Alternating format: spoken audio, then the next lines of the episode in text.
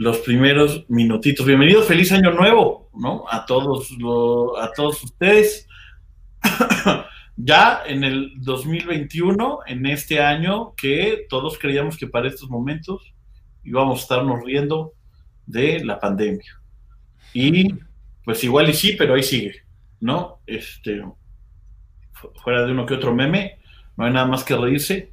Este, ha estado bien, bien duro esto. Este, siéntanse libres de comentar, ¿verdad? Aquí nos ponen un comentario interesante, lo vamos a meter a cuadro. Me acompañan, como siempre, los hermanos Arturo y Adolfo Franco. el, único que es, que es, Franco soy yo. Adolfo no quiso poner su, su apellido ahí en el nombre. Él, solo es Adolfo como José. Como Madonna, como Maradona. Este, sí como Madonna, como Juan Gabriel. Así eh, así. como siempre, bienvenidos al otro lado del cassette. Así es, muy bien. Ya, ya, escuchamos que estamos al aire. Bienvenidos, siete personas que estamos aquí. Feliz año. Este, pues mucho que comentar en estos inicios de año, ¿verdad? Han pasado cosas interesantes en estos, en, en, este, en este principio de, de, de año que nos gustaría platicar con todos ustedes. Hoy tenemos un invitadazo, en verdad no se va a llamar estar Polo Rojas con nosotros. Este, saludos, mira, a Ilse que nos está viendo, una amiga, una amiga, saludos, Ilse, qué gusto que estés aquí. Polo Rojas va a estar este, con nosotros. Polo Rojas este, un gran cantante, este, hace también doblaje, estuvo en la película de Soul, eh, la, el corto de, de I Love You, si ubican ese cortometraje de Pixar, también lo hizo él, con los Muppets, ha estado también varias cosas de doblaje y dos veces en La Voz México. Eh, es un gran cantante, es un gran amigo y nos espera este, al, rato en la, en la entrevista. Entonces, pues estamos contentos de regresar con ustedes a este podcast, la radio por internet, el otro lado del cassette AM, Radio AM, eso hay que, hay que platicarlo. Pero bueno, como, como bien hemos hecho en los programas anteriores, les hemos platicado este, de, de, los que estamos aquí. Entonces, hoy es mi día, hoy es momento donde este, mis queridos amigos les van a platicar un poco de, de, quién soy y desde ahorita les digo, no crean nada de lo que les digan. O sea, este... y no es cierto, mamá no es cierto este, lo que van a decir, son anécdotas que nos inventamos nomás para este, estar aquí.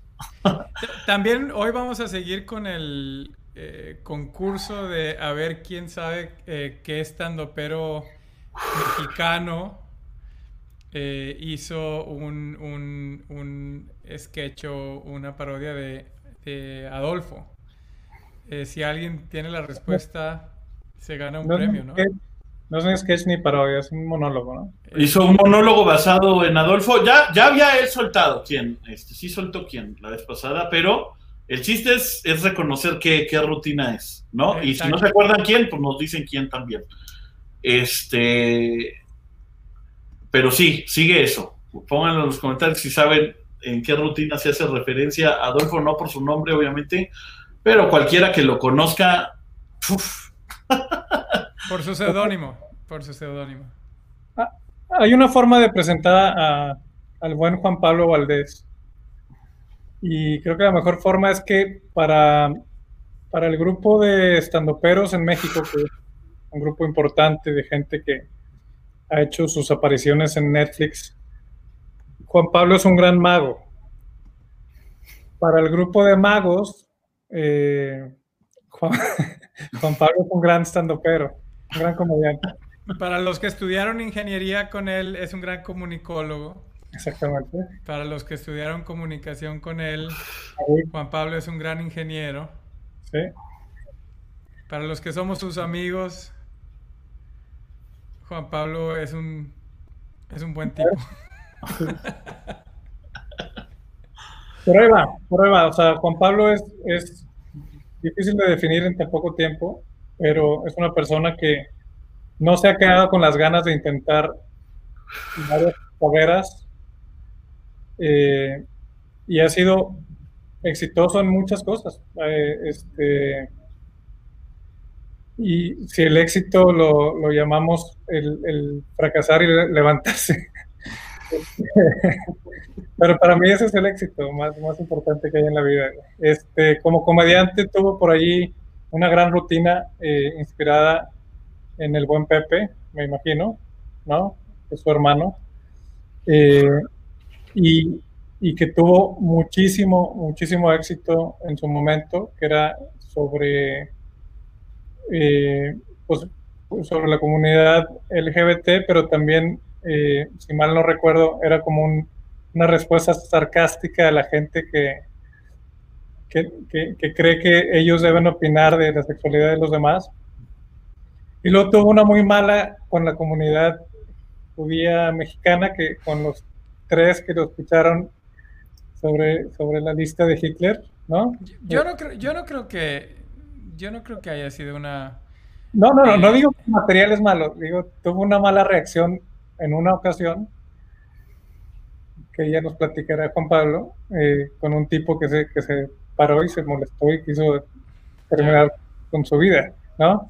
Pero, pero toma riesgos, cabrón. Es, lo chingón es que Juan Pablo toma riesgos y eso se aplaude y se, se admira.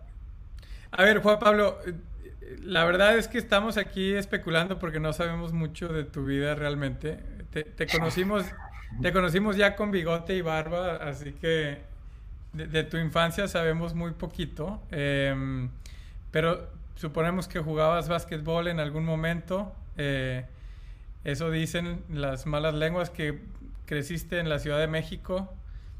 ¿Fuiste a alguna, ¿fuiste alguna escuela? No sé, no sé si, si Sí, sí, sí. Bueno, este estudié desde kinder hasta hasta primero de hasta cuarto de prepa o primero de prepa, como ustedes lo conozcan, en Columbia.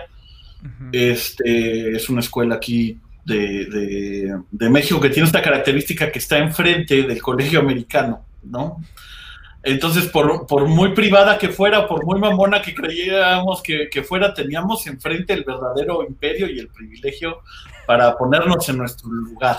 Con la única este, ventaja de ganarles en fútbol. Era lo único que, teníamos mejor que ellos, un mejor equipo, porque pues, nosotros jugábamos en una cancha de pavimento chueca, ¿no? Entonces, pues, y, y ya que el colegio americano te gana en soccer, en fútbol soccer, pues este, hubiera sido un poco, un poco humillante. Este, y de ahí pasó al Jean Piaget, entonces la escuela también más chiquitita, este, donde de pasar de generaciones de 40 está en una generación de, de 12 personas. Yo orientado, sí, siempre a la creatividad, pero primero quise estudiar ingeniería en sistemas porque dije, las computadoras... No, pero, déjame, déjame te, te, interrumpo. Sí.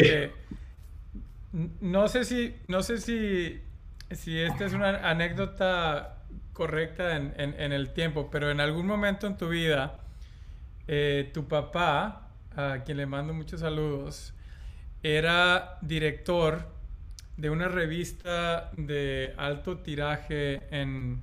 De Playboy. En, el mundo. ¿De, de? de Playboy México. De Playboy México. Era, en, qué etapa de tu vida? Este fue en la, universidad, en principios de, de, la universidad donde, o sea, él se, convirtió por azares de destino en director general de eso porque él era director, lo hace un director general de una editorial y después la editorial consigue la, licencia Playboy México, entonces digamos que en automático él se convierte en, director general de Playboy México y yo me convierto en el hijo del director general de Playboy México, lo cual aunque no crean sí es un puesto. O sea, sí, es, un puesto. Este, de entré a trabajar Oye, a ver, si ser hijo de Trump es puesto, ser hijo de, Hugh, Hefner es puesto. Tiene ¿Y qué le, por qué no le tocó nada a los amigos del hijo del director general de Playboy? Pues porque no estaban en México, pero sí, sí hubo amigos que, que, les tocó, o sea, eventos. O sea, teníamos, por ejemplo, teníamos intercambio, porque se anunciaba en la revista el Solid Gold antiguo este lugar de table, de, buena calidad no y este entonces teníamos un intercambio y entonces eh, podíamos llegar al, Solid Gold y pues teníamos tanto crédito ahí Y pues mi papá no lo usaba porque pues, no, es, no, es, ese tipo de lugares. Lo usaban de repente para llevar uno que otro cliente, alguien, algún patrocinador que quería ir. Pero siempre cuando se iba a acabar el mes, pues sobraba, sobraba crédito, siempre que sobraba. Y pues se iba a valer, ¿no? Llegaba nuevo mes y pues se iba ese crédito. Entonces era, alguien se lo tenía que echar, ¿no? No puede haber subejercicios, señores, no puede haber subejercicios. No, no, claro, porque se pierde el Entonces, pues era cuando levantaba aquí el, del puesto del hijo del, y decía, pues ve, entonces llegaba yo con mis amigos al Soli, con crédito, y era, pues, ¿qué quieres tomar? Tequila, botella de tequila. ¿Qué quieres tomar? No, botella, botella, o sea, y, te sentías, pues, bueno, ¿no? O sea, un privilegio. ¿Le llamarías este, años maravillosos a, esa época?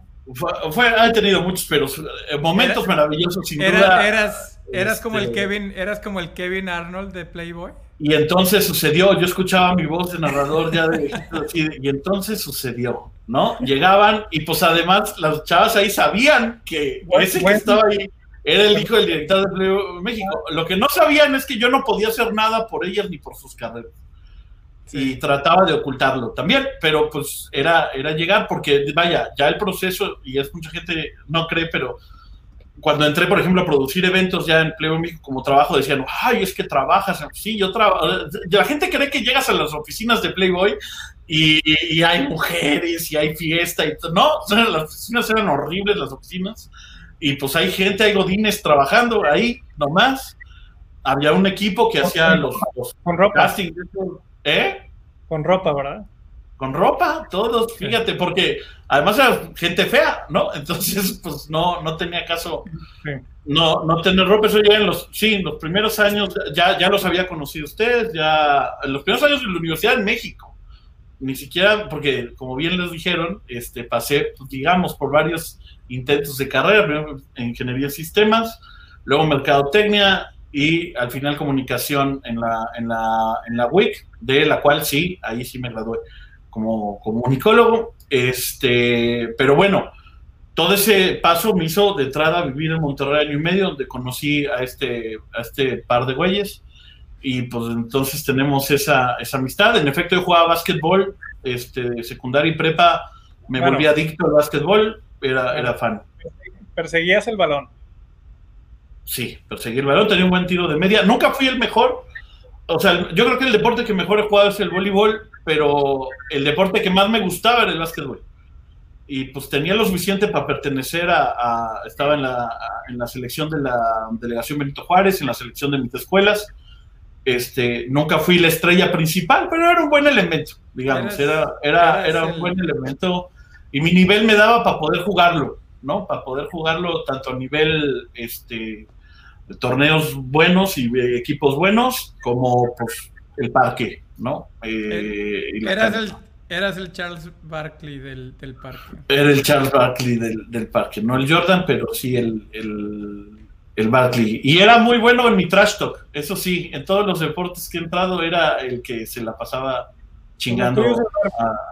lo, mío era el verbo, lo mío era rostear desde, ese, desde ese momento. Y, y, claro que siempre tuviste esta visión por la magia, después lo hiciste profesionalmente no sé cuántos años. Pues eh, hago magia desde que tengo ocho, ocho años. Eh, me tocó ver el, especial en televisión de David Copperfield de desaparecer la estatua y luego la, el escape de Alcatraz. Viene a México David Copperfield y mi papá me lleva. Y, y, ahí dije yo, yo quiero hacer eso, ¿no? Yo, yo quiero hacer eso. Y, y, pues sí, cada año en mi cumpleaños era que me compraran un nuevo truco de magia, alguno que otro libro. Y me gustaba, era un gran hobby hasta por ahí de los 18 estando en Monterrey. Eh, cobro mi primer show de una amiga que me contrata 250 pesos, me pagó por hacer truquitos de cartas en, en casa de sus papás. Este, y fue la primera vez que cobré un show a los 18.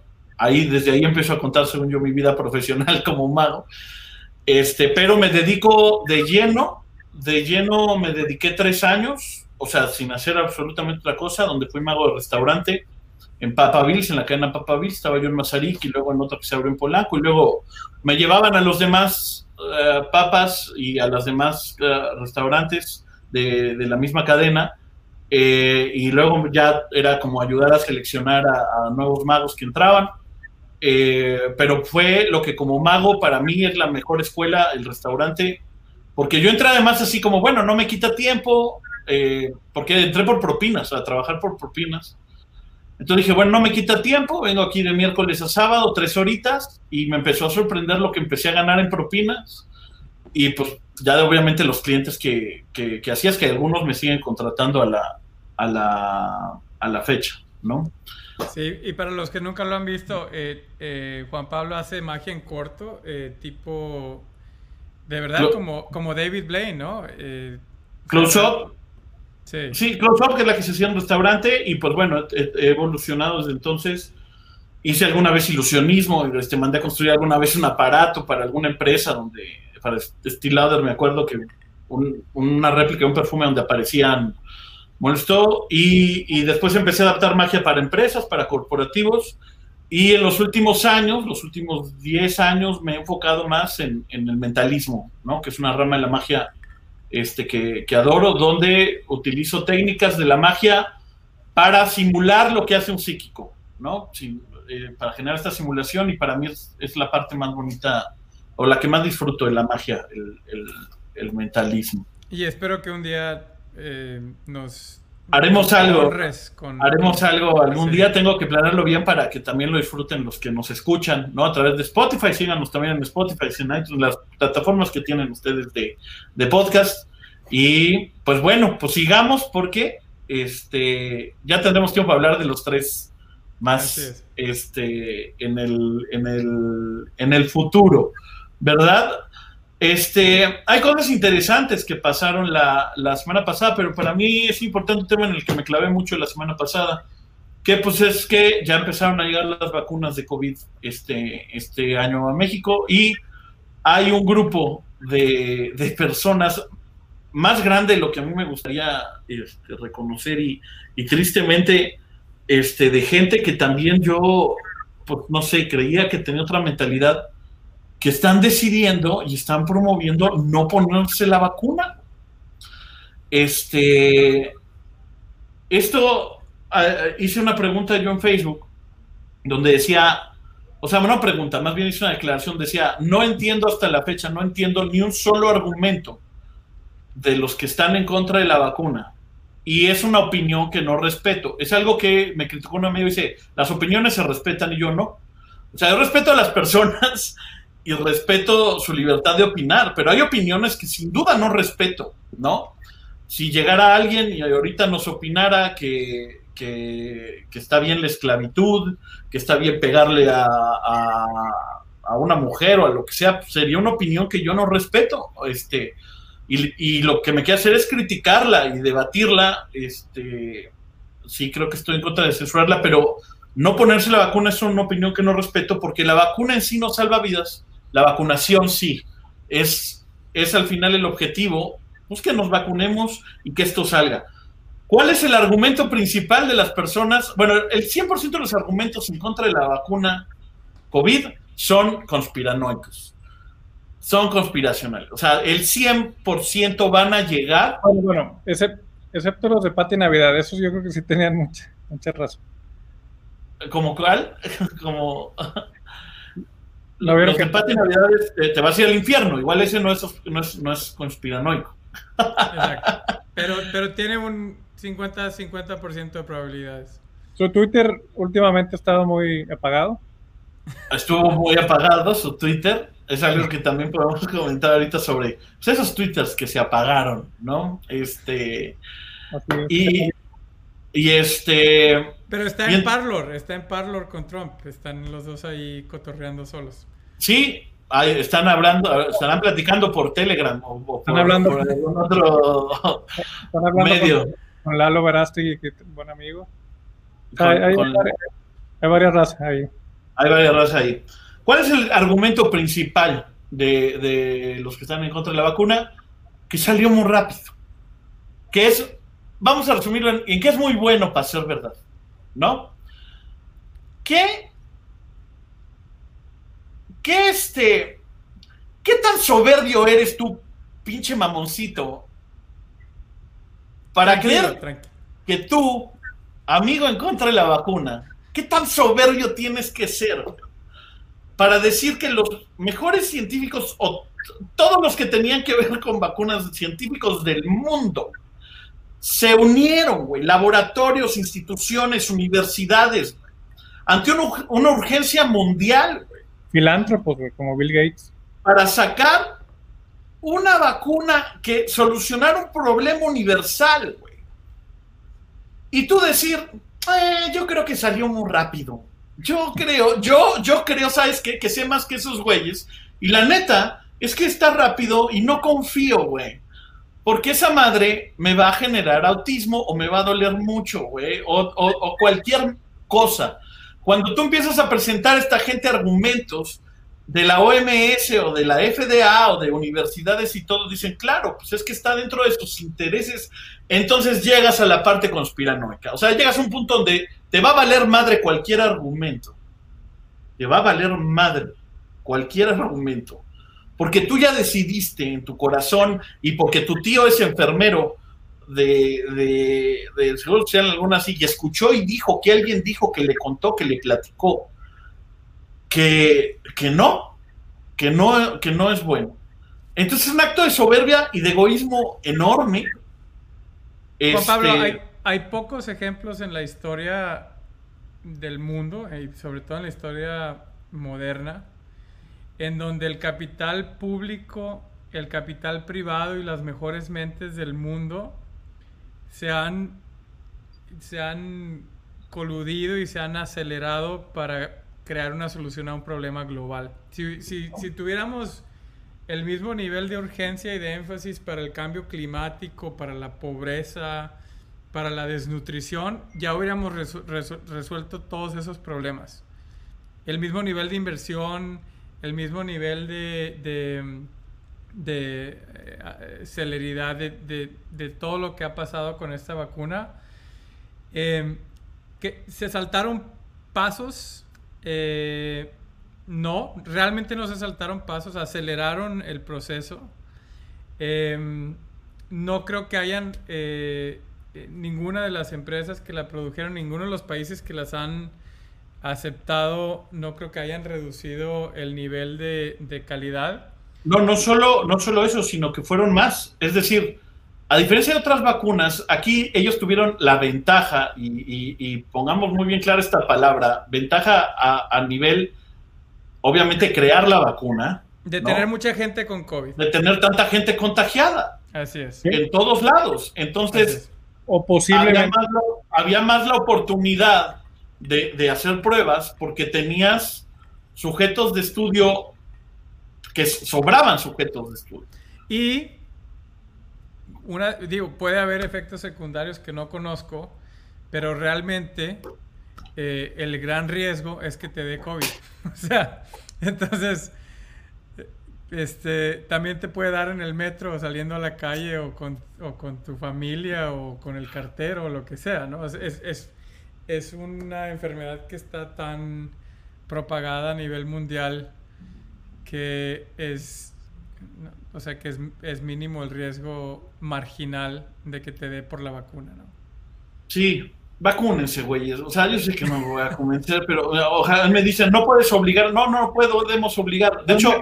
Al menos vacunen a sus papás, cabrón, y a la gente pues, mayor de 60 años, al menos en esta primera ronda. ¿no? Pues, pues ojalá lo hagan. Digo, hay, hay este. No, es como dicen, no podemos obligar a nadie. Esa es nuestra gran desventaja de, nuestra, de nuestra libertad.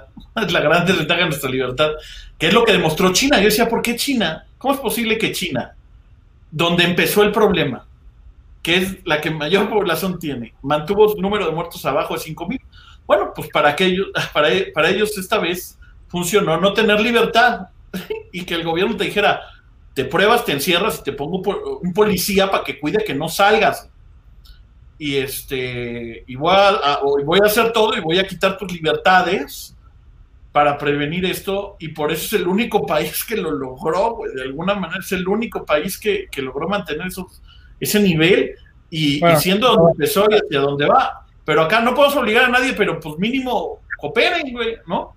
Nueva Zelanda lo logró también sin, sin cortar libertades, nomás con un buen pacto ahí cívico. Sí, y con menos gente. Eh, pero, tienen tecnología muy similar de rastreo. O sea, en, Nueva Zelanda saben, tienen aplicaciones y, la gente está conectada y saben en dónde está la... O sea, no es, no es en China donde les tienes que dar tu temperatura todos los días, pero, pero rápidamente pueden encontrar eh, eh, quién, quién, estuvo en contacto con una persona contagiada. O sea, tienen la tecnología para rastrear personas. No es eh, este, casual que los dos países, China y, Nueva Zelanda, lo tienen bajo control. Y por cierto, los filósofos liberales, John Locke y los que crearon el liberalismo, tenían excepciones a la libertad personal. ¿eh? Y una de las excepciones era seguridad nacional y otra de las e, excepciones era salud pública. O sea, desde que se creó eh, el concepto de la libertad personal sabemos que hay casos en donde... Límites. Límites, en donde se tiene que actuar de manera colectiva por el bien colectivo para, para el bien individual. Eh, pero bueno, algunas, algunas personas no entienden. Muy bien.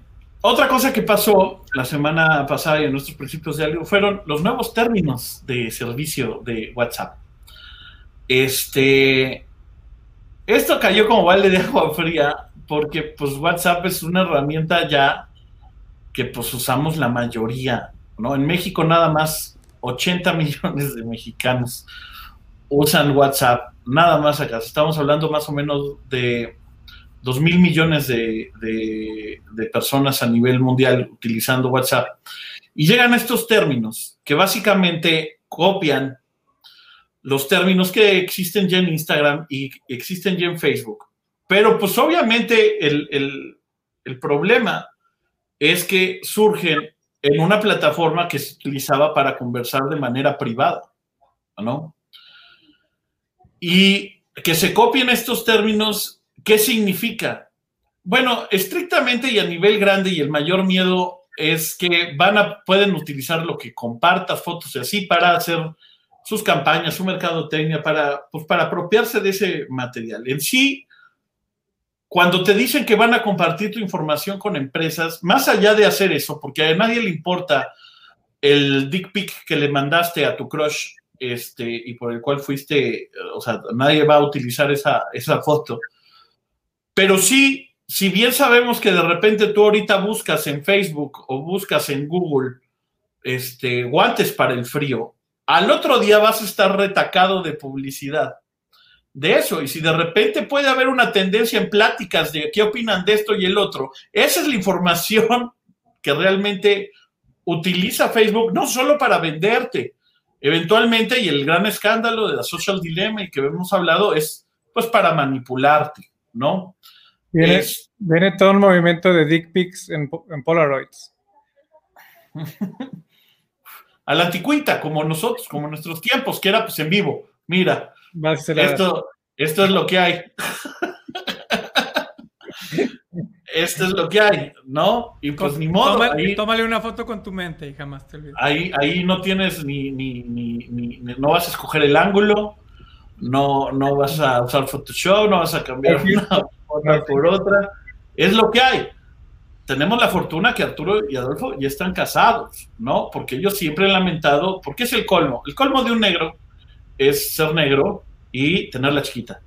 Eso es ni modo, o sea, dices, bueno, tenían esta compensación, ellos no la tuvieron, pero ya están felizmente casados, no andan mandando, quiero pensar, dick pics a gente. y me estoy blanqueando poco a poco. Y te estás blanqueando poco a poco, ¿no? Un buen aro de luz este, que, que, estés utilizando, pero este, pero bueno, es en sí lo que viene. Mi querido Arturo, ¿crees que esto tenga un impacto en el uso de WhatsApp o nada más nos estamos quejando y nadie lo va a dejar de usar.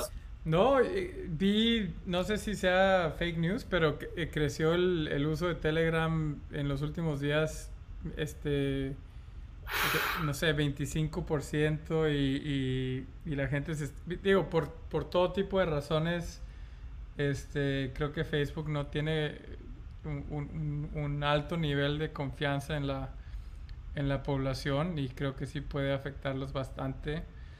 Este... Pero síganos viendo aquí por Facebook Live, gracias. Pero síganos viendo aquí por Facebook, sí, claro. Y bueno, y es que este, digo, esto no es una conversación privada, aunque nos están viendo dos personas. Así es. Pero este. Por encima del promedio. Pues sí, es privada.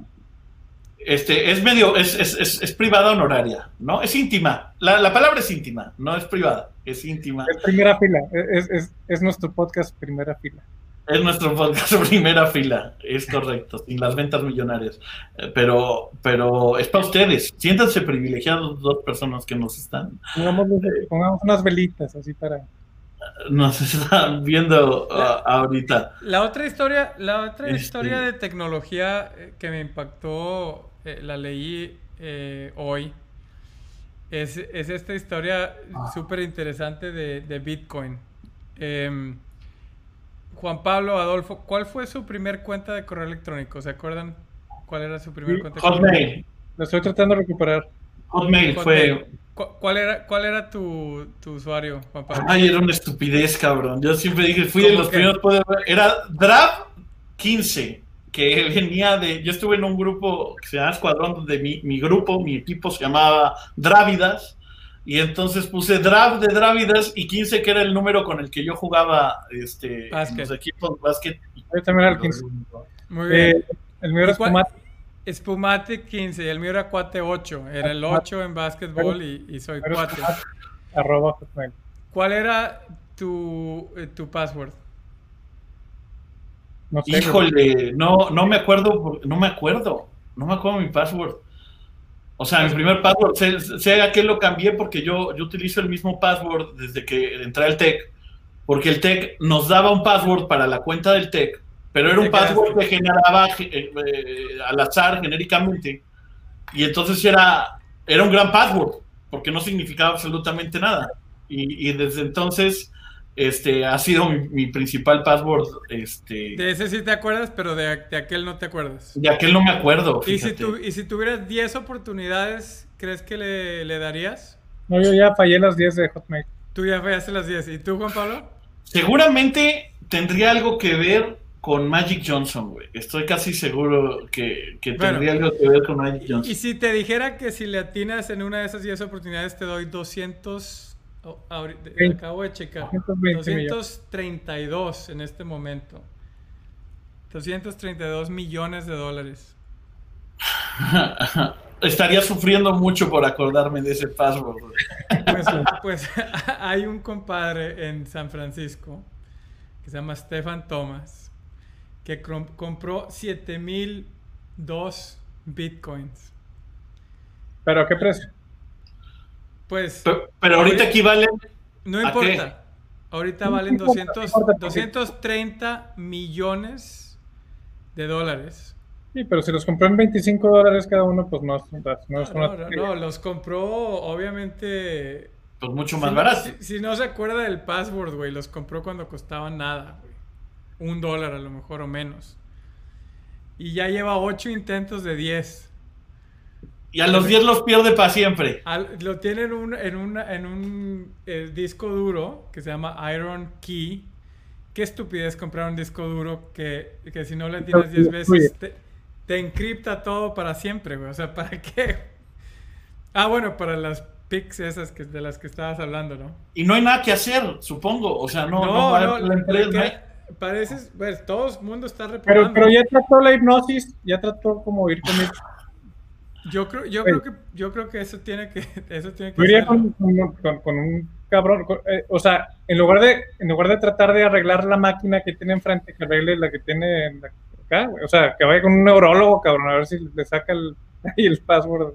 Con un evidente, aunque sea, este, que, que, ¿cuánto ofrecerías tú si alguien tuviera la información del, del password?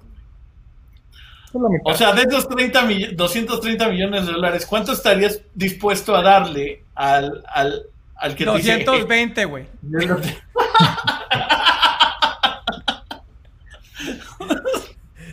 y, y, me estoy viendo así medio, medio mamón, o sea, podrían ser 229. Me recuerda mis ejercicios de cuando, cuando sí se iba a rifar el avión presidencial, en la primer comentario que dije, y si me lo gano, ¿en, cuánto lo vendo yo? Denme, así, pues qué, denme 12 millones de dólares, este, les doy el avión, me cae, ya, si me lo gané. No me importa que vale muchísimo más, pero no lo has podido vender, güey, a lo que vale, güey. Entonces, vamos, lo voy a malbaratar, me vale madre. Este, pero bueno, eso es donde vamos. Mis queridos amigos, nos está esperando nuestro querido Polo Rojas para incorporarse. Este, voy a hacer mi editorial y entramos entonces con, con Polo. Entonces voy a sacar a los otros dos y quiero hablarles de, un tema que me importa muchísimo. Entonces, este, se van, se van uh, dos afroamericanos y ahorita regresan tres. Ahorita, este, vámonos, sáquense de aquí. Es mi momento. Bien, estamos ahora nosotros. Y el día de hoy me gustaría dedicar mi editorial a ti, pinche y culera empresa transnacional a ti te van mis palabras y algunos gobiernos también. Desde hace ya muchos años, en algún momento de la historia, alguien, y me dice el rumor que fue Walmart, pero no estoy seguro, decidió meter dentro de las políticas de su empresa que si ellos querían algo, no lo iban a pagar inmediatamente. Ellos decían, lo voy a pagar a 90 días. Ellos empezaron con esta práctica, o no sé si fueron ellos, pero alguien empezó. Y entonces de repente empresas y gobierno les dijo, ah, esa es una buena idea. Me parece una buena idea. Al punto que hemos llegado ahorita a que muchísimas empresas muy poderosas, algunas transnacionales, otras y no nacionales, mucho laboratorio y también gobiernos, lanzan una convocatoria para contratar gente y cuando llega el servicio les dicen por políticas de la empresa te voy a pagar a 90 días. ¿Y qué pasa? Pues que algunos, pues que eventualmente alguien lo va a aceptar. Alguien lo va a aceptar. ¿Qué sucede aquí? Que las pymes y los freelancers están financiando están financiando a las transnacionales que ya tienen el dinero. El concepto de estas empresas es, ya tengo el dinero, pero no te lo voy a dar. ¿Cuál es el argumento? Ninguno, es política de la empresa. Y están cogiéndose a pymes y a freelancers que necesitan ese dinero que ya tienes. Es muy importante ahorita que como empresa recapacites, más ahorita en pandemia, lo siguen haciendo en pandemia. Si tú quieres un servicio, págalo, es el único principio, es el único principio.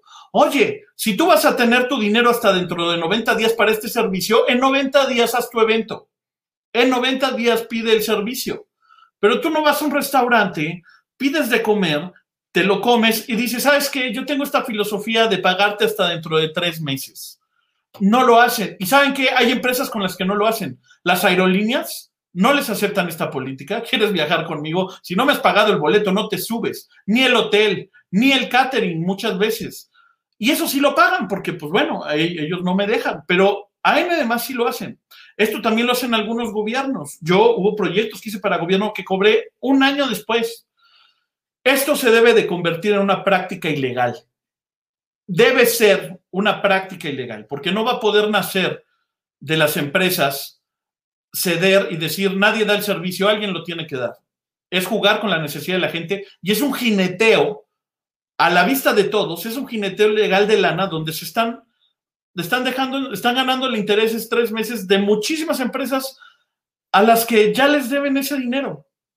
Entonces, yo eventualmente quiero generar una campaña entre todos aquellos que nos dedicamos a producción o que somos afectados por este tipo de prácticas y necesitamos también el apoyo eventualmente de alguien que esté, de algún diputado, algún senador, pero esto se tiene que convertir en una práctica ilegal. Y si no, te invito ahorita tú, que seguramente me estás viendo, pinche transnacional, pinche, que te importa mucho lo que digo, pues reconsidera, porque estás acabando todavía más con las empresas que ahorita más que nunca necesitan cobrar por su trabajo. Muchas, muchas gracias. Regresamos, regresamos aquí y regresamos acompañados. El hombre. Este, de, del hombre, del gran estar aquí. Este, está aquí oh, este, Polo Rojas.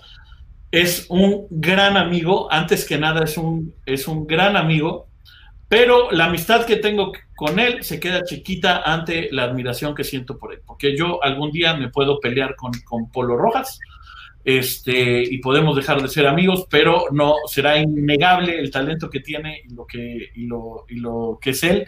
Mi querido Polo, este, ¿cómo estás? A punto del llanto, me estás rosteando el día de hoy. Soy negro, pito chico, me debe el gobierno, estamos en pandemia y aparte, aparte de todo, ya no mames, por favor. Ya párale. Ya, ya, ya, mi querido amigo, solo una cosa más, te voy a pedir que compartas este, en tus en tus redes este momento, ¿verdad? Mis dick pics. Este, no, con, este podcast, ¿no? Este momento, este live, este, si le ah, das como compartir en tus redes, porque así podemos tener hasta cuatro personas más. Puede ser que sí, este, puede ser que sí. O, o compártenos tus bitcoins también, los aceptamos si, si quieres pasarnos tu password. Lo peor es que sí me acuerdo de mi password, sí, sí tengo mi correo, pero no compré bitcoins como este güey de Estados Unidos. ¿Cuál era tu, cuenta? ¿Tu cuenta era también algo raro así o tú sí te pusiste bien Polo Rojas o...? No, mi, mi, correo era Polo3001. Qué bonito. ¿Por qué? ¿Quién sabe? Porque no había 2001, que era cuando, cuando era el año en el que saqué mi correo. Ah, en, lugar de 2001, en lugar de 2001 era 3001. O sea, te Va a ser vigente mil años, entonces estaba te bien. Te proyectaste mil años hacia el futuro porque sabías que ibas a. a lo puedes heredar, Lo puedes heredar. cibergenético. Exacto, exacto. yo, yo, yo era de ese tipo de personas. Mi querido este... Polo es este es cantante, para quien no, no lo conozca y no lo ubique, es, es un cantante. Yo lo conozco a Polo hace 15 años, este, en un proyecto que hicimos una obra de teatro llamada Cuates, este, que, que, iniciamos mi hermano y yo, algún día les contaremos de ella. Y Polo está dentro de, de un grupo de, de actores que, que, que reclutamos. Él entra después al, proyecto porque es muy amigo de, dos de, los actores que entraron titularmente a Cuates. Y Polo eventualmente iba a entrar como actor, pero nunca sucedió. Tenemos su vestuario, teníamos su personaje que era Moncho. Y este, pero él nos hacía mucho paro, ya, ya cantaba, ya, ya estaba en ese camino y pues nos, nos, nos, ayudaba muchísimo asesorándonos por el, por el lado musical, era una, en el audio. En el audio, en la parte técnica, en, en, ecualizar. Y, este, y me, tocó, me tocó ver eh, este, su, su, primer disco, ¿no? El, eh, el, el, primer disco de Polo y, e ir a, funciones en el Batán, que es donde ahorita muchos comediantes estamos también empezando, este, en el Batán, digo, en el, en el Bataclan. Bataclan. En el Bataclan, ahí en la, en la Condesa, ¿no? Y este, y de ahí va, va teniendo este crecimiento como, como cantante, este, como cantante, pues tiene un, de repente un boom cuando entra la primer voz México, ¿no? No entró, rompió a ver, no entró, la rompió ahí. La rompió en la primer voz México en el equipo de Sanz, que yo recuerdo mucho, Polo, el, día de, tu audición, ¿no? De la, audición, obviamente la que se vio en televisión, que todos dan sus argumentos, ¿no? Que querían a, a, a Polo. Me parece que el único que no se volteó era Espinosa Paz, que hablando contigo creo que me dijiste que era con el que te pensabas ir, ¿no? Este, nadie lo conocía en ese momento, güey. Nadie lo conocía, pero no, no, no se voltea Espinosa, se voltean nosotros tres, dan sus argumentos, y a mí me encantó lo que dijo Alejandro Sanz, que, le dice, Polo, ya vente para acá. O sea, ¿qué le haces a la mamada? O sea, jálate, güey. O sea, soy Alejandro Sanz, cabrón, y quiero tu pinche voz. Qué chingados, qué chingados. jálate, no tengo que decir nada, güey. No te tengo que, que dar otra cosa que es vamos a, hacer cosas grandes. Este, antes de, hablar de, otra faceta que tienes, que me gustaría que es la, del doblaje, este, me gustaría que nos contaras de, ese camino, de esa experiencia, este, a partir de ese momento que ha sido de, de ti, estuviste en otra voz, platícanos. Sí, vaya, para empezar, muchísimas gracias. Este, están tocando muchos temas que, que me interesan. Aparte de la música, tecnológicamente me considero un fan de la tecnología, medio nerd de repente. Entonces, estoy, estoy cayendo en blandito, me siento entre, entre congéneres con, con estas pláticas del día de hoy. Uno, la música. A mí me atrapa, a mí me, normalmente me dicen, oye, ¿ha sido difícil este camino? Y yo, no, güey, o sea, no ha sido difícil. Me, me, me atrapó, me dijo, ven, ven, ven, ven, ven, ven, pum, agarró. Nunca más me ha soltado. Desde saliendo de prepa, haciendo castings para diferentes obras en las que me ponen a hacer el audio en lugar de actuar, este, pero, pero ha sido maravilloso, maravilloso este camino porque eh, al final se, ha tratado de hacer lo que amo todos los días. Hay historias padrísimas. Eh, Oye, háblanos de, tu rola, de, entiendo, tu rola de audición es, con la que audicionaste para Cuates, para, para La Voz. Háblanos de esa canción. sí, esa, es una historia muy, muy buena.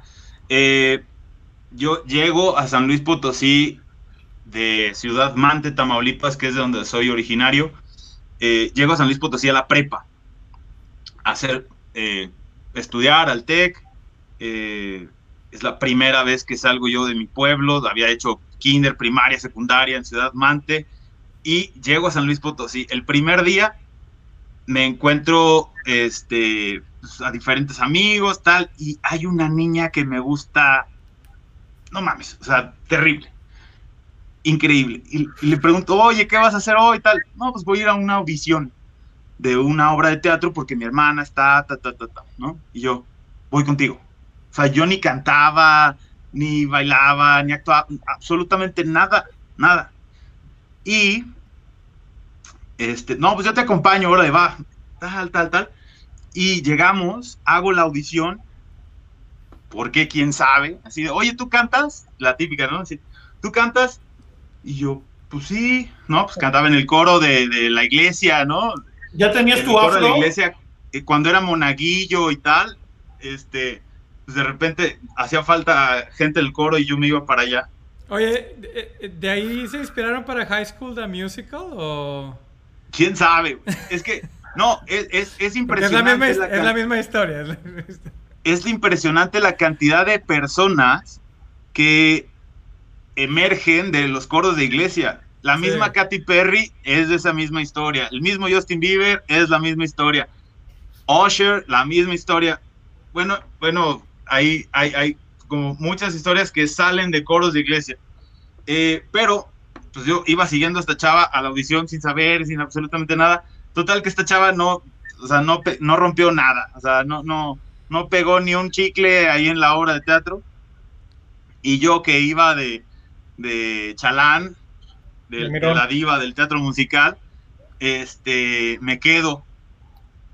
Y me dan un, personaje pues, bastante emblemático en una obra de teatro que es Vaselina, este, que es un ángel, el ángel de, el ángel de Frenchy, y, eh, y a partir de ahí me caso con esa canción porque hacemos la versión de Broadway de esa canción no la versión de, de Julisa de acá de México, no la versión de, de Timbiriche, sino la versión de, de, Broadway que canta Billy Porter en, en, en Nueva York. Nada más. Y es un reto enorme y me encanta. Y la empiezo a hacer para los diferentes castings o para las noches de borrachera en la que me siento muy fregón cantando, hago esa canción y me siento feliz. Y todos los castings que había hecho, este, me había ido bien. No fue la excepción cuando llegué al casting de La Voz México. Y ah. casi, casi se me quedan viendo y decir, ¿y esa pinche canción qué, güey? O sea, ¿por qué vas a cantar una canción de Julisa? Casi, casi, güey, ¿no? O sea, casi me decían eso. la hago y me dicen, "Mm, me gusta, me gusta, me gusta, jálate. Y me dicen, oye, danos una opción, unas opciones para tu audición. Y yo, pues obviamente pongo, pongo la canción y pongo miles, ¿no? Que lo bueno es que nadie más le iba a pedir, ¿no? Nadie más la pidió, nadie nunca más la va a pedir en su vida, nadie, no, nadie, nadie, nadie, nadie. Hasta la fecha me dicen, güey, qué canción tan pinche escogiste, o sea, y yo, pues bueno, pero ahí estuve, güey, ¿no? O sea, Pues sí. Y aparte Hay, la- hay- hay- hay un concepto de Malcolm Gladwell, ¿no? Que, que son las, las 10.000 horas. Cuando haces 10.000 horas de algo, esa canción son tus la- 10.000 horas. seguro, seguro yo me pasé de esas 10 mil horas de, de expertise de esa canción Así con es. tanta fiesta y con tanto casting en el que, que te dicen que no, que sí, que no, que sí, que no, que sí. Este, pero eh, pues, gracias a Dios me funcionó. Y, Excelente. y sí, tiene grandes eh, desplazamientos, se va a los tonos altos, se va a los tonos bajos. Y, y sí, al- el mismo Alejandro Sanz, así, y esa canción, güey, o sea, no, o sea, le, pero- enseñaste, le enseñaste la foto de la morra, ¿no? Para que se diera Así. cuenta. ve nomás. ¿Cómo se llama? ¿Podemos decir cómo se llama la morra? No, no, no, jamás, jamás, no, jamás. No, no. No, no, no, no. Eso no se Ya, puede. ya, ya estuvimos casados muchos y ya estamos divorciados. No vaya a querer marcarme. No, no, Sí, no. no. Estamos bien ahorita, gracias. Polo, nosotros tenemos una canción que algún día vamos a hacer aquí, que la hemos cantado más de 10.000 horas, que se llama Manuela. Ok. Pero en, en algún otro momento te la, te la compartiremos. Es- Te la, es- te la compartiremos Nos, hará- y sabemos nos que te va a llegar, favor. te va a llegar, te va a llegar aquí, aquí es la, versión, romántica de, de Yolanda, la de Pablo Milanés. así es la, es. la versión real, la, la, la, la, la, la true story de, de- porque Ah, quién le va a es, es, es un uni- universo paralelo de Yolanda, ¿cierto? es un, es un Eh, eh, universo para más que, Ya más que, pa- lo más que entendí, ya lo paralelo, más que paralelo consecutivo. Sí. Eh, porque No le contestó Yolanda y dijo Manuela. y se iba por Manuela, exactamente. sí. Hijo de su, qué barbaridad. Es, Ok. es, es, es correcto. Y desde entonces, Polo, saludos, saludos, Auris. Vergara, nos saluda, saludos a, los- a los cuates, los otros dos le valemos madre. Sí. Este, mi querido, mi querido Polo, este, paralelamente a tu carrera de, de cantante, has tenido, has- a- entraste en el universo del doblaje. ¿Cómo entraste ahí? Este, cuéntanos, ¿cuál fue tu, tu primera experiencia? ¿Cómo estuvo? Sí, eh, tuve la oportunidad de hacer coros para diferentes artistas. Eh, vaya, esta- estaba dando clases de canto, haciendo castings para teatro, este, haciendo coros para otros artistas, entonces siempre en la parte de atrás, ¿no? Y eh, pues, esta fue una oportunidad más para que no se viera mi jeta y me pagaran cantando, ¿no? O sea, esta fue, e- e- es- esa fue la, la realidad. Es- es "Sí, lo mío. cantas bonito, Yo- pero eres feón. Llevo más de 10.000 mil horas este, En lo tuyo también. cantando sin que se vea mi cara. Estabas Exacto, entre, exacto. eso, entre eso y la botarga, ¿no? O sea, era como. Sí, sí, sí, sí. No, este, me, me, me dieron la oportunidad, ya hablando en serio, este, haciendo coros para otros artistas, eh, conocí a Gaby Cárdenas, que es una de las mejores directoras de doblaje en canciones eh, en México, Latinoamérica, y se la llevan de repente a Londres a hacer sesiones allá. Es una pilinga, la verdad. Gaby Cárdenas, te amo. Si llegas a ver este video, es, eres parte de, esos 10 mil que se ven aquí en directo, perfecto. Este, te amo y te mando un beso. Ella es la culpable de muchas, muchas de, de mis intervenciones con Disney, con Pixar, con DreamWorks, con, con diferentes distribuidoras. La primera oportunidad que me dieron fue en Shrek Tercero. Ella era directora, ella era directora del programa este en el que estaba haciendo coros, que se llamaba Disco de Oro para TV Azteca. Sí, trabajé para TV Azteca, una disculpa. Este, y eh, a- después de esto, hago este, Los Pingüinos de Papá, hice Capitán América, hice eh, Lorax. todas Los mopeds, ¿no? Hiciste los mopeds, yo me acuerdo. Sí, sí. Ya llevo, ya llevo como 40 películas. Como no me veo, soy un éxito, güey. Este. ¿Y decía con Pablo que hiciste Soul? Sí, hay un, hay un cantante que se parece mucho a mí, trae gorrita, trae barba, es moreno y canta en el metro con una guitarra. Nomás me falta la guitarra. En el metro sí hemos cantado. No, es cierto. Este. Muy buena escena, ¿eh? Sí. Está padrísimo, está padrísimo. Este es una gran canción, es la única canción en la película y es la primera película que se estrena en la plataforma de Disney Plus. Entonces, sí, sí está padre el que te escuchen en toda Latinoamérica cantando.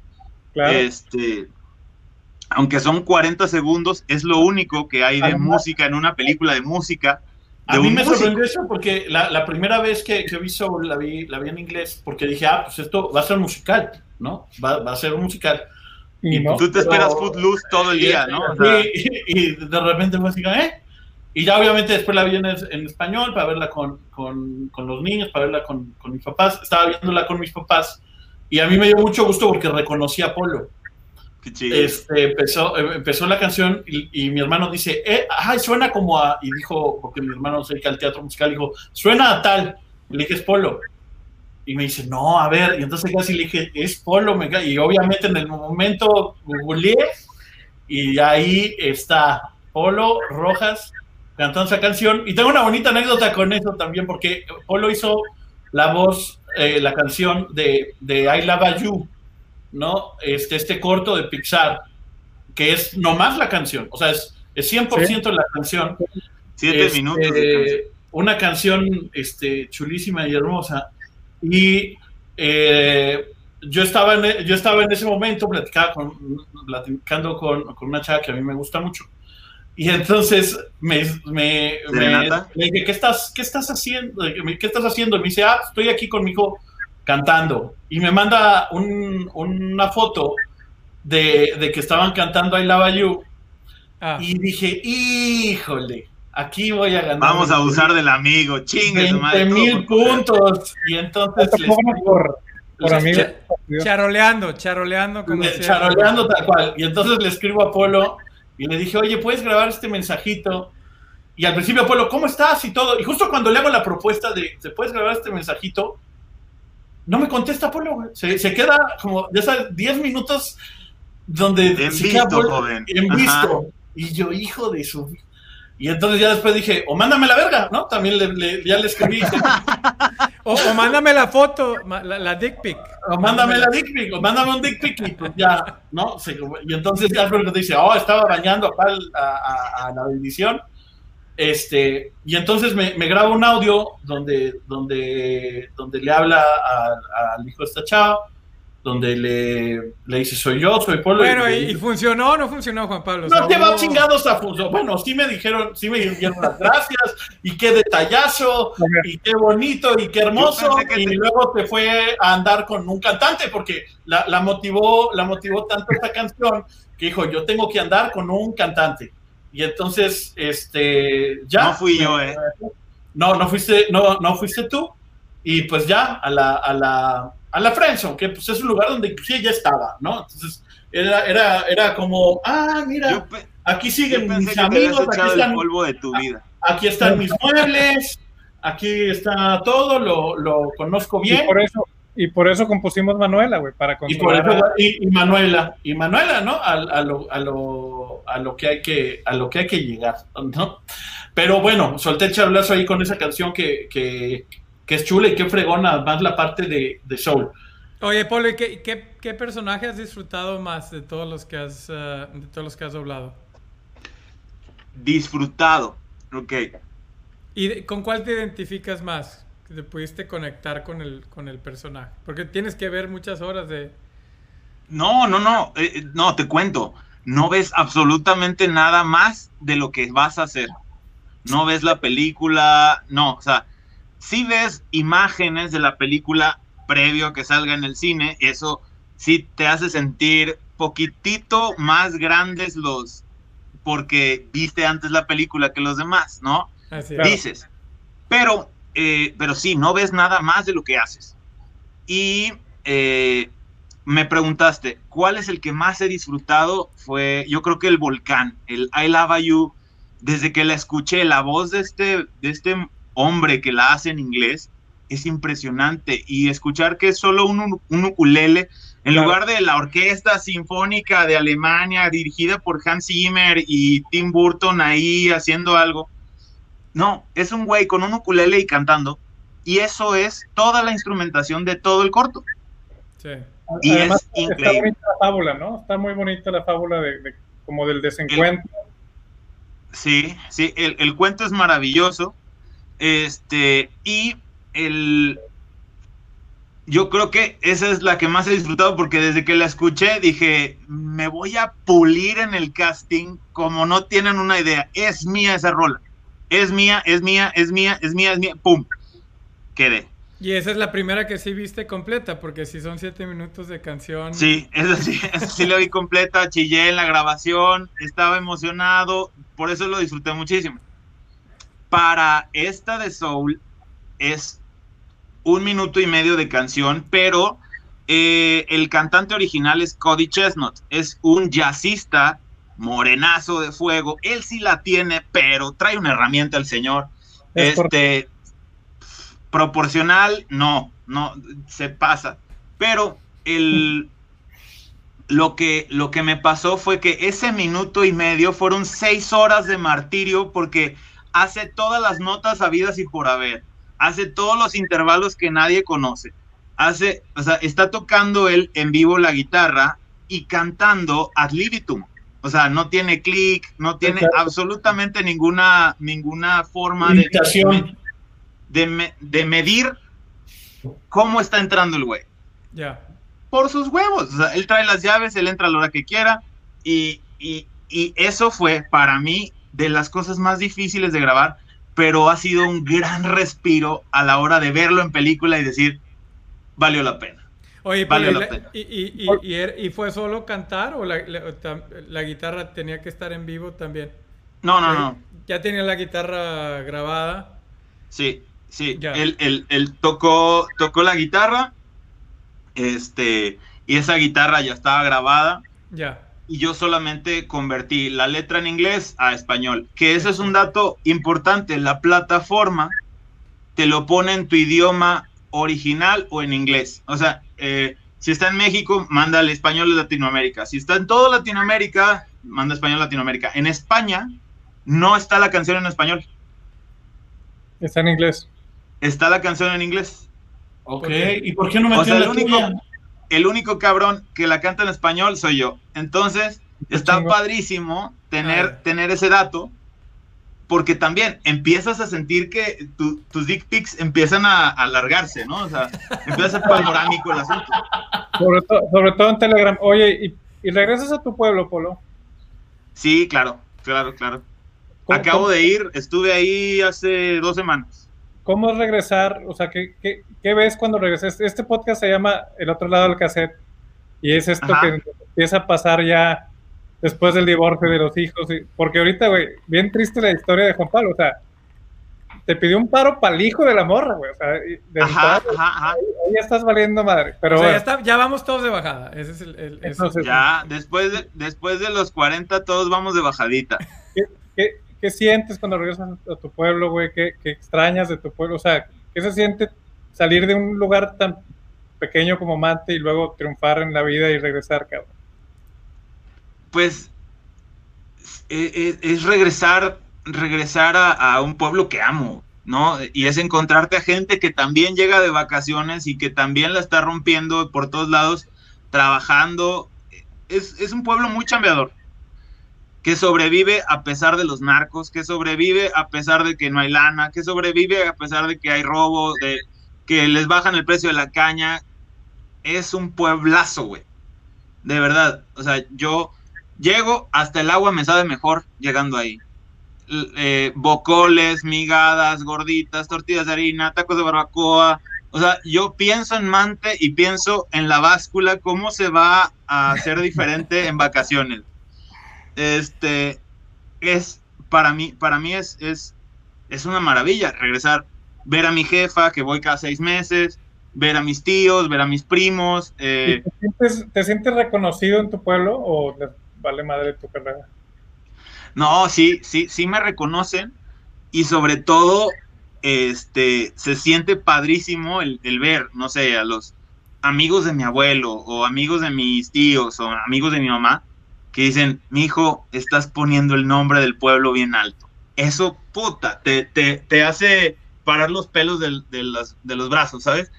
Porque al final de cuentas, eso es, eso es lo que se trata de hacer, ¿no? Eh, el, el, sentirte feliz por lo que haces todos los días y también piensas en, en, darle orgullo a tu familia, en darle, eh, pues sí, al final no piensas en el pueblo entero, ¿sabes?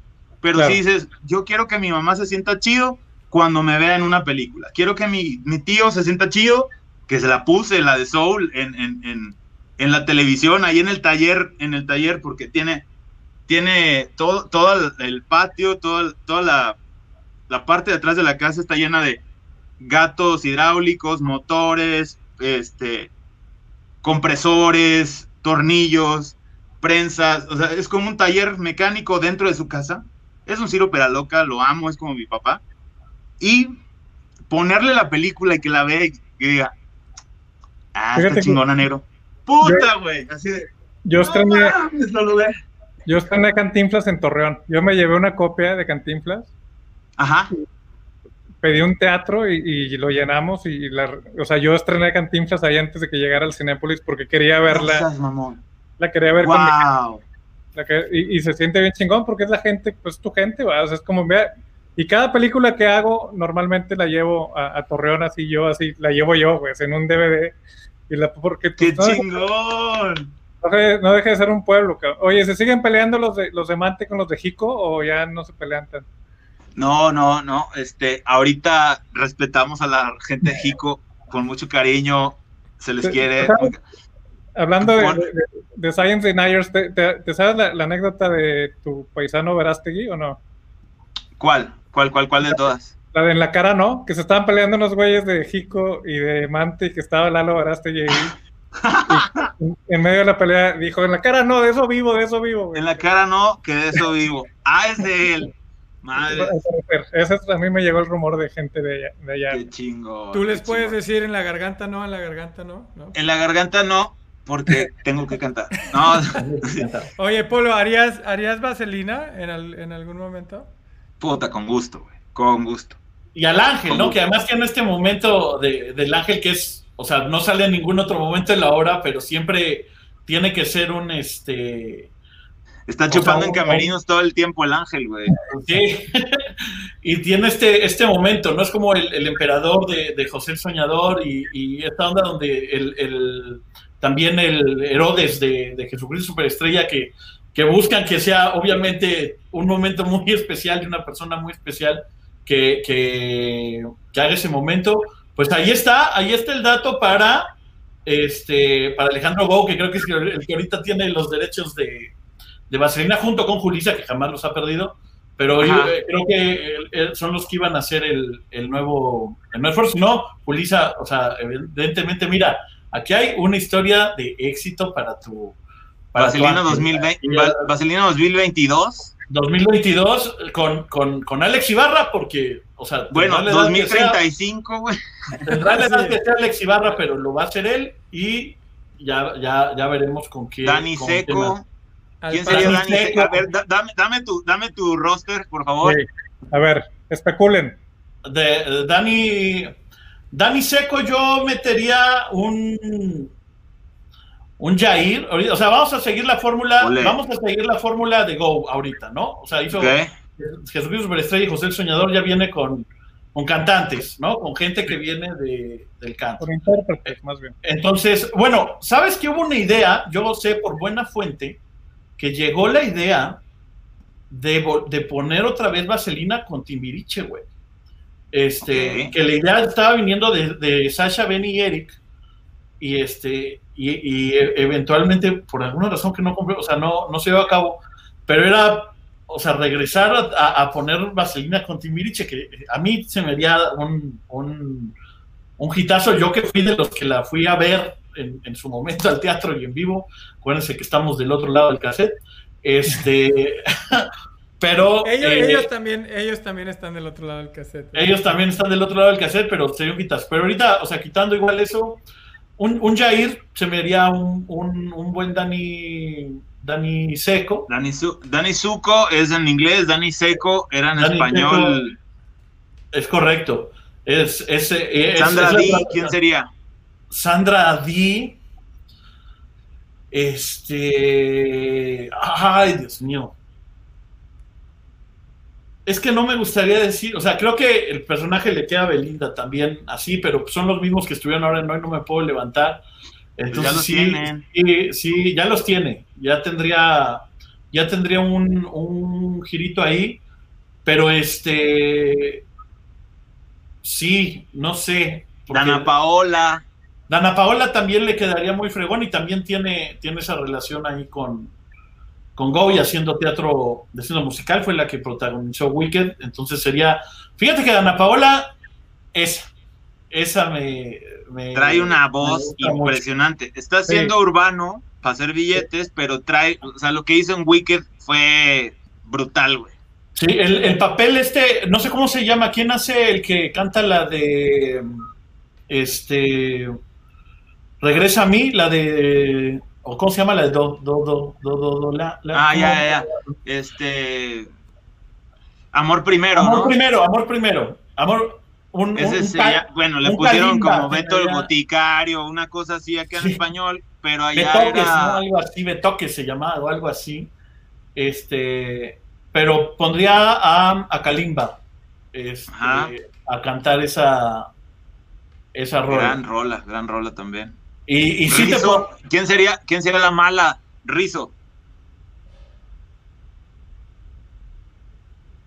Híjole, es que entonces ahí, híjole, es que Dana Paola también le quedaba este, toda madre y entonces ponías a, a, a Belinda en, en Oye, acuérdate, acu acuérdate que Beatriz Gutiérrez Müller eh, grabó un disco, a lo mejor ella puede ser la mala.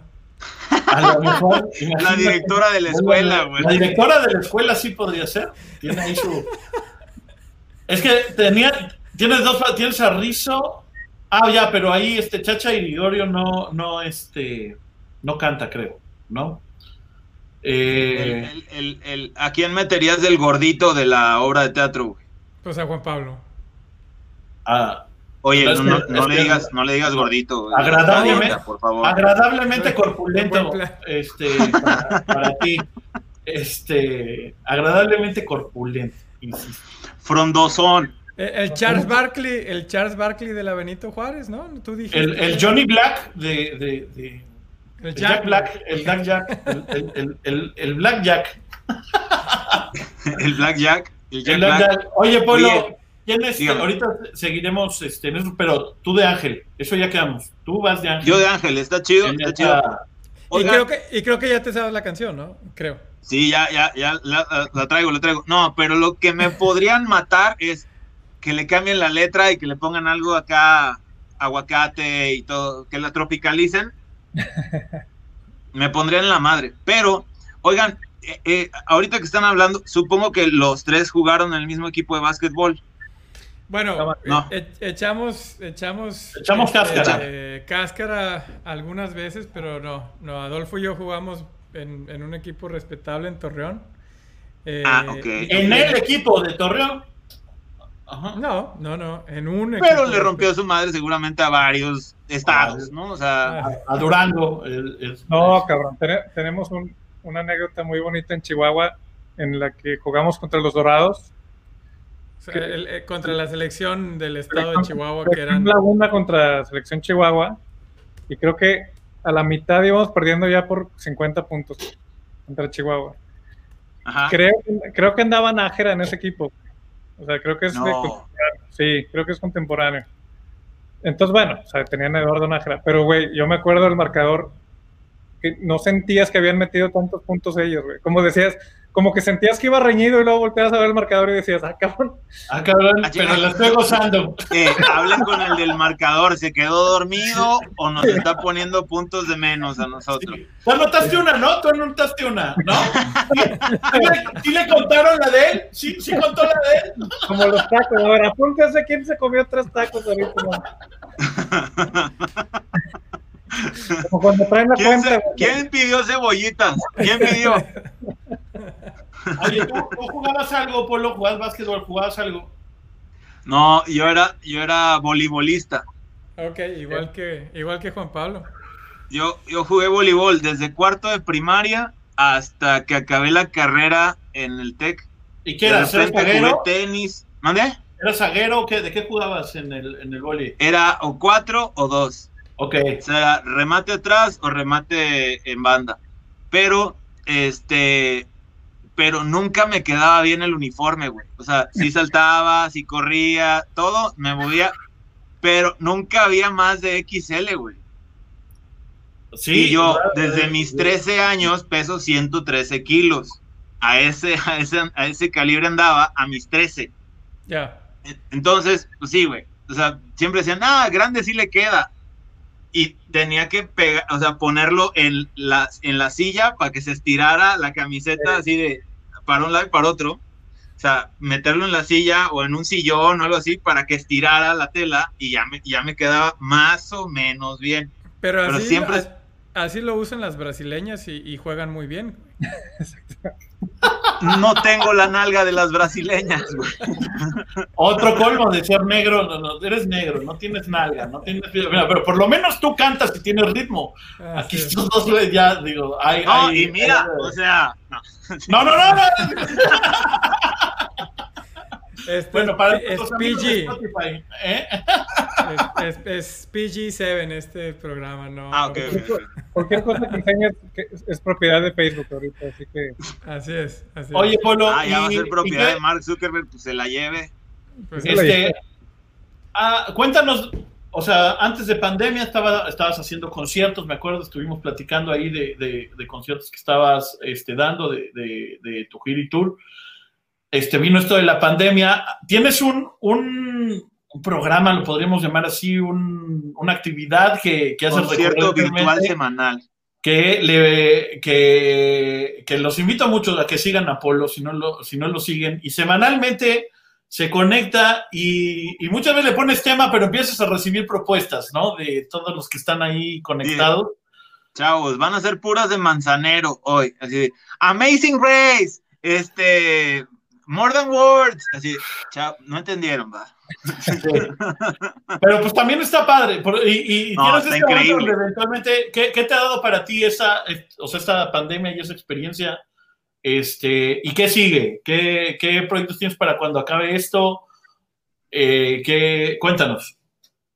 Pues mira, lo, lo dijiste muy bien. Estaba estábamos en gira, 2019, noviembre, arrancamos gira con Mario Moraga, que es un guitarrista flamenco increíble. Noviembre, diciembre, paramos tantito en diciembre, arrancamos otra vez en enero, febrero, el 8 de marzo hicimos cierre de gira.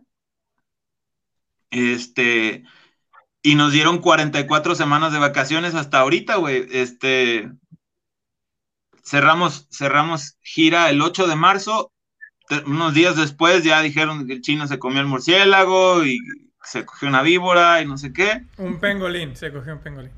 Ándale. Este, y eh, estas 44 semanas, la primera semana de la pandemia, me hablaron de Sennheiser, que nos patrocina ahí con micrófonos y, y, gracias a Dios nos, nos han aportado muchísimo para conciertos. Entonces, dicen, oye, estaría muy bien hacer un concierto en vivo para entretener a la gente que se quede en casa y tal. Y yo, ah, pues órale, va, vámonos. Y desde ahí no he parado hasta esta semana, este domingo. Todas las semanas hemos hecho un concierto virtual desde donde esté. Si es en la azotea de mi casa, si es aquí en el cuarto, si es eh, si, si, si voy, fui a Ciudad Mante, hice un par de conciertos allá. Este, donde ande, yo traigo mi kit del Millennial, mi arito de luz, mi compu, la bocina, y hago, hago concierto virtual desde donde sea. Y eso ha sido la mejor terapia de, mi vida, porque veo que la gente que se conecta, que normalmente, sí, están las tías, están la gente que sigue mi música, este, amigos, veo que están bien. Y eso me tranquiliza. Ya di concierto con COVID, ya di concierto sin COVID, ya di, este, ya me han contratado para hacer conciertos virtuales y en lugar de hacerlo desde mi, desde mi página, hacerlo en, en páginas de gobiernos de estados, de marcas, este, gracias a Dios, ese concierto que se empezó a hacer así por, por, por casualidades, ese me ha dado más trabajo y sobre todo me ha conectado más con la gente que nos sigue. Y eso está padrísimo. Este, ahorita, gracias a Dios, desde, desde casa, grabé aquí, pues acondicioné con una espuma, este, yo hice mis marquitos y estaba forrado de una espuma, pero que se puede quitar y poner y cambiar el hule espuma por cuadros. Este, está padrísimo. Tengo mi micro y desde aquí grabé mi siguiente sencillo, este, junto con Mario Ponce, que está, está en su estudio, le mando todas las grabaciones de acá. Se llama Sentirnos Uno. Es un bluesecito, va a estar de poca madre. Lo vamos a lanzar previo al 14 de febrero. Es para todos los que han mandado a la Friend Zone o que siguen de Forever Alone. Buenas tardes, ¿cómo estamos? Buenas. Este, y, buenas, ¿no? Este, Frenzoneados Unidos es, la seña. Eh, entonces, es para que se sientan aún más de la chingada a partir del 12 de enero, del 12 de febrero, este, y que la pasen muy mal, y que el 14 ya no estén tan mal, ¿no? O sea, que eh, ya me vale mal, ¿no? O sea, eh, de eso se trata el lanzar esta canción en 11 de febrero, eh, es una gran rola. Me llegó, eh, me llegó por parte de Mario. Él la compone, él la produce, yo la canto, pero es una gran canción, gran canción. Y este, pues vamos a hacer promo, eh, todo desde casa, como se pueda, pero espero que sea un trancazo para, para poder decir que grabé una canción enfermo de COVID y que fue un madrazo. Eso es lo único que quiero. ¿Y tú, tú compones también? ¿Estás componiendo? Sí, este, esas son las, los siguientes proyectos. Ahorita el primero que se materializó fue esta que se llama Sentirnos Uno. Este, vienen un par de canciones más, un par de colaboraciones que tengo con mis amigos eh, Jorge Lee y Eduardo Ibarra, que tienen un, un este, pues como, un, como una asociación que se llama Los Foráneos Music, este, en donde tienen un estudio de grabación, es, un, es como un combo de músicos muy buenos, todos con, con saberes de producción y todas esas cosas que a mí no se me dieron, este, y me invitaron a participar en una rola padrísima que habla este, pues de todo lo que hemos pasado en esta temporada COVID, eh, y, y, habla de es más, creo que se quedó el nombre de por los que se nos fueron. Así de salud por los salud por los que se nos fueron. Este, y está súper padre. Seguramente saldrá eh, principios de marzo. Principio, mediados o, principios de abril, perdón. Este, y pues ahí, ahí van, ahí van rodando diferentes canciones que sí, sí me ha tocado componer para este 2021.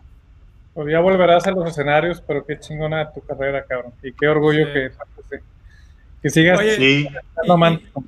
y, sentirnos uno es, es, es, una canción de Friendzone porque es porque sentirnos uno, sabernos dos. O... Te, voy a, te voy a decir la frase: pudo más el orgullo que sentirnos uno. Ah. Ah. Pensé que iba por, por el lado. Eh, perdón, no va a tener nada que ver, pero me acordé del chiste. Suéltalo, suéltalo. Pero eh, hubo un programa que se llamaba Buenas noches, Buenas noches con Aras, este, que, que fue un pésimo programa. 15 días. 15 días algo así, pero varios, varios amigos estaban escribiendo para ese programa. Y hubo un chiste que no salió al aire, salió diferente y de todas maneras sorprendió a Anaí, porque Anaí estaba embarazada. Y entonces el chiste original de Pablo Araiza, para darle crédito, decía, que estaba embarazada Anaí, dice, y ahora Anaí va a tener que aprender a comer por uno.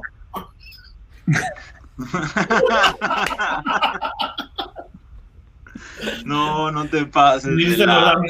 Este, amigos, sigan a Polo, o sea, los que, aunque de estos ocho, probablemente siete son, vinieron de ahorita que compartió, este, pero, pero uno que no, sigan a Polo. Vean eso.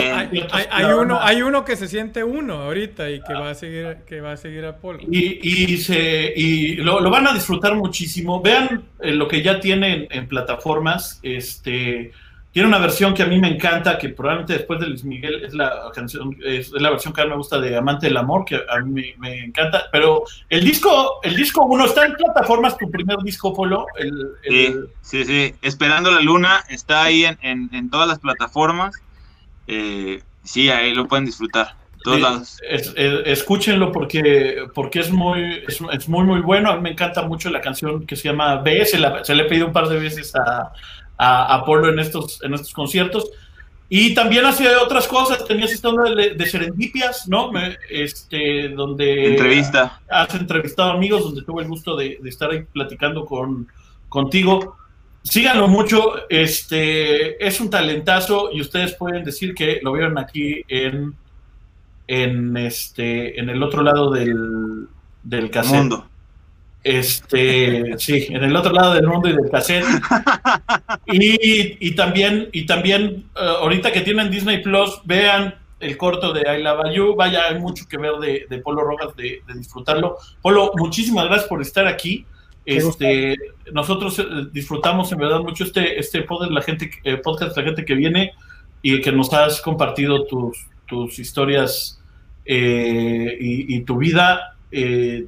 sin duda, eres, como te dije, una de las personas que, más admiro y tenemos pendiente el, algún día trabajar juntos. Ya, ya plantamos una semilla de, generar eventualmente un show con comedia y, música y este y ojalá un día se un día un día se arme. Muchas gracias en verdad por estar aquí y amigos, nos vemos pronto, nos vemos en la siguiente entrega. Ya vamos a estar haciendo esto semanalmente. Eh, síganos, compártanos. Eh, hacemos esto por disfrutarlo y esperando que ustedes también lo disfruten. Eh, Vuelvan a invitar, que está con madre aquí. Por favor, yo, yo puedo venir y hablarles de, lo que sea. Te, lo prometo y más porque queremos empezar. Eh, has de saber que a diferencia de ti, nosotros tres nos mama cantar, pero no, no cantamos. Yo pensé que me ibas a poner a cantar, con todo mi desmadre y no me listo? A cantar, güey. No, no, no, ni madre. O sea, esto no tiene, no tiene límite de tiempo. Este, mi querido Polo. Terminamos con. Cerremos, cerremos con, con, con, una rola. ¿Tenías de preparada una o, o, aquí entre los tres decidimos? Pueden hacer peticiones. Eh, ¿La de Soul? A mí, pero esa dura 40 segundos, la de Soul. No, podría ser. No, la de Soul no, no puedo hacerla porque te cortan el podcast a la chingada. Demandan a Facebook y todo si, si me complaces tantito y para que eh, igual el público que te conoce reciente y todo eso, que no conoce tu primer disco, este, ¿crees que puedas cantar la de B? Sí. A ver, vamos a buscarla.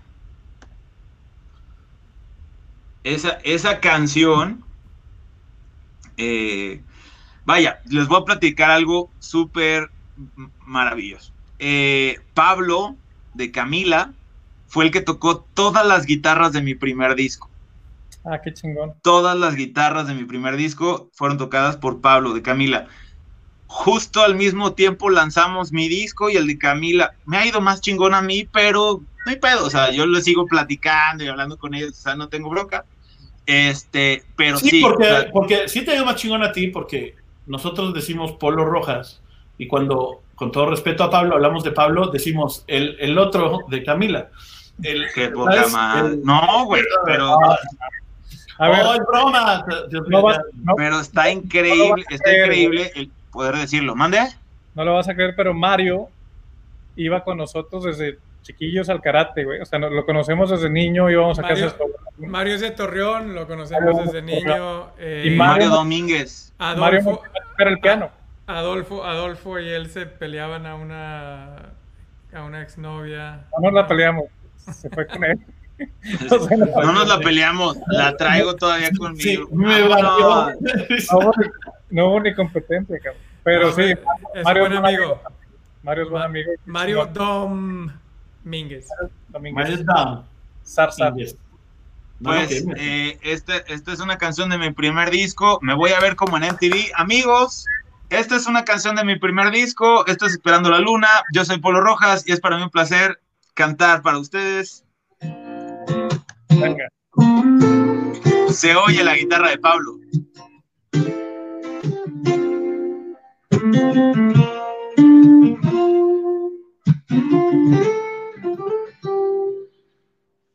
Tú te vas, yo ya no te espero, pero el corazón no pierde ilusión de verte junto a mí. Y hoy te veo serena, miro atrás, tu amor me condena. Ya comienzo a extrañarte una vez más, pero te vas. Ve no te olvides más de mí. Piensa que algún día fuiste mi vida. Ve, no me olvidaré de ti, ya que mi alegría fue verte mi vida sonreír.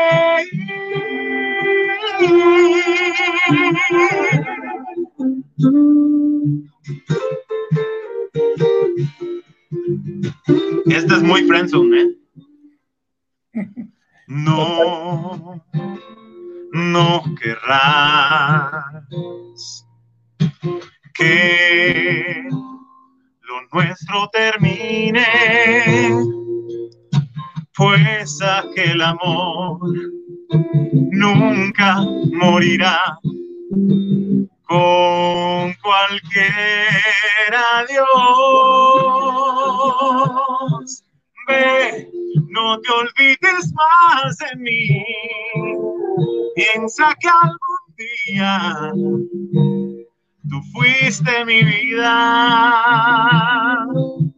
Ve, no me olvidaré de ti, ya que mi alegría fue verte mi vida sonreír.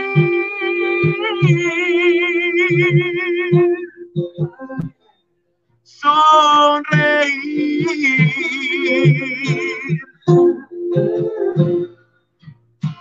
Vete ya, no esperes más, yo estaré cerca aquí en la friendzone.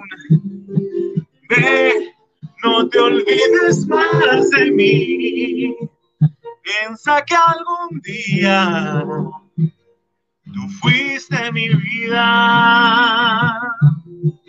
Ve, no me olvidaré de ti, ya que mi alegría fue verte mi vida sonreír.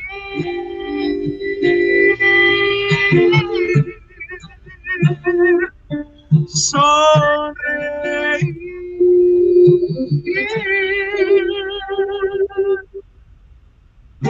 Ahí está. Muy bien, bueno. ¿Viste que le hice un arreglo específico para los frenzoneados del mundo? Frenzoneados Unidos, Frenzoneados Unidos es, es forma que, rico, sin duda, el, mejor sonido que se ha escuchado en toda la historia del el otro lado del cassette. Este, una chulada, Polo, por supuesto, que nos va a encantar que, regreses. Este, y, y, gracias, gracias y felicidades. Muchas gracias a todos los que nos, nos acompañaron. Y este, y si me permites, Pablo, voy hasta, hasta extraer este momento y lo pondré ahí solito para que lo disfrute también un chorro dalo, de Dalo, dalo, dalo. No, no, si me permite, le voy a mandar tu video otra vez a la misma morra. A, la misma morra para ver si ahora sí cae. Muy bien. No, sí, sí, tal vez, tal vez, tal vez, tal vez lo escuchó. Tal vez, Saludos. tal vez. Saludos. ¿Ya salió? Este, Un abrazo. Cuídense. Saludos. Que estén bien. Oye, la jugaste maestrazo, güey. Ajá, mira, peor. ¿Cómo eres? No, pero, pero ya platicamos, ya platicamos de esto. Juan Pablo es como el Cruz Azul. Puede ir ganando 4-0 y pierde. Algo va a pasar. Va a pasar. Güey, propongo, propongo que lleguemos con trío cantándole esta rola, obvio con tapabocas todos, y tú fluyas hacia la puerta. Que se pongan las pilas. Que se pongan las pilas. Ya tengo ver. 41, ya no estoy, o sea, a lo mucho 5 años más, no le pienso dar más tiempo a, a- a esto. Tienes 10 años para hacerme caso, por favor, ¿eh? Sí, sí, sí, sí, sí, sí, se hará, se hará. Pero apenas, apenas, eventual, es más, vamos a ponerlo así, pero sí, eventualmente vamos a hacer esto, vamos a hacer el compromiso ahorita. Va, va a pasar la pandemia, van a venir este, Arturo y Adolfo eventualmente a México y vamos a, a en el programa hacer dinámicas y vamos a hacer un tour de serenata con Polo, con, con los cuatro y vamos a ir a dar serenatas. ¿Les, les late? Bien. Correcto. Sí. Me voy a dejar el bigotito para, para parecer de trío, güey. O sea, Claro, nos dejamos, nos dejamos bigotito de nos trío. quitamos esta parte, no- nos dejamos solo el bigote, trajecito, corbata, guitarrita y prúmbale. Y tú, No, y estos dos tocan instrumentos y yo le pego al estuche de la, de la tú- guitarra. tú le haces como Jack Black en Nacho Libre, así. Me importas tú. peru, pe, pe". Hago los, los, los uh, uh, ¿no? De, de- de- de los coros. Muy bien. Muy Muchas bien. gracias, amigos, que nos vieron. Nos vemos pronto. Esto fue El Otro Lado del Cassette, episodio 4. Y este, gracias, Polo, por estar aquí. Nos vemos pronto. Ustedes, cuatro, tres, no se me desconecten. Y terminamos transmisión. Muy buenas noches. Nos vemos pronto. Gracias. Yeah.